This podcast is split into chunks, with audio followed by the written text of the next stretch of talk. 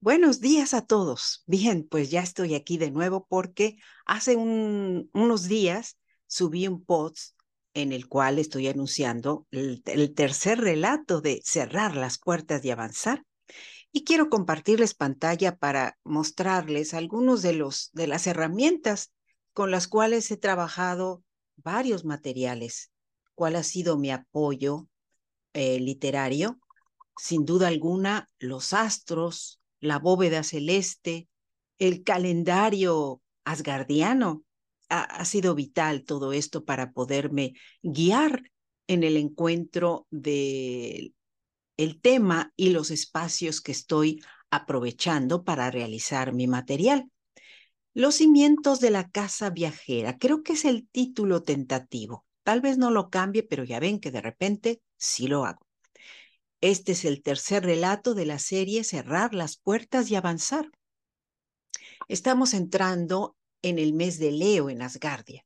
Sin embargo, para la bóveda celeste tradicional, nos encontramos en el umbral del solsticio de verano e invierno, dependiendo del sitio donde nos encontremos. Esto implica que el mes de la casa viajera, es decir, cáncer, nos lleva al 22 de junio, que por cierto es el día de mañana, y la Casa del Sol será hasta el 22 de julio. Obvio, la Casa del Sol es Leo. Para nosotros como asgardianos, el mes del Sol ha comenzado y tiene mucha lógica. Es el Sol sobre la estructura de la casa, bajo la mirada de la ciencia, lo que nos recuerda que tenemos un mes más en comparación a otros calendarios y que le pertenece a Ofiuco. Ese mes aún no ha llegado. Es el hombre que sostiene a la serpiente de la inteligencia y la medicina. Imagínense una casa iluminada por la ciencia y la medicina, por todas las nociones eh, que valida el conocimiento humano. Ofiuco o Ofiucos el portador de la serpiente o el serpentario, también conocido como el cazador de serpientes. Es una de las 88 constelaciones modernas y una de las 48 listadas por Ptolomeo. Puede verse en ambos hemisferios entre los meses de abril a octubre, por estar situado en el ecuador celeste. Así que este material a mí me ha dado um, motivos para nombrar, para darle título a la historia.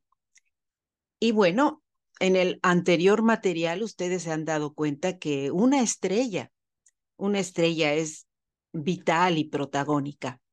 Y en esta historia se va a convertir en mucho más, porque a partir de esa estrella se van creando los cimientos de la casa viajera.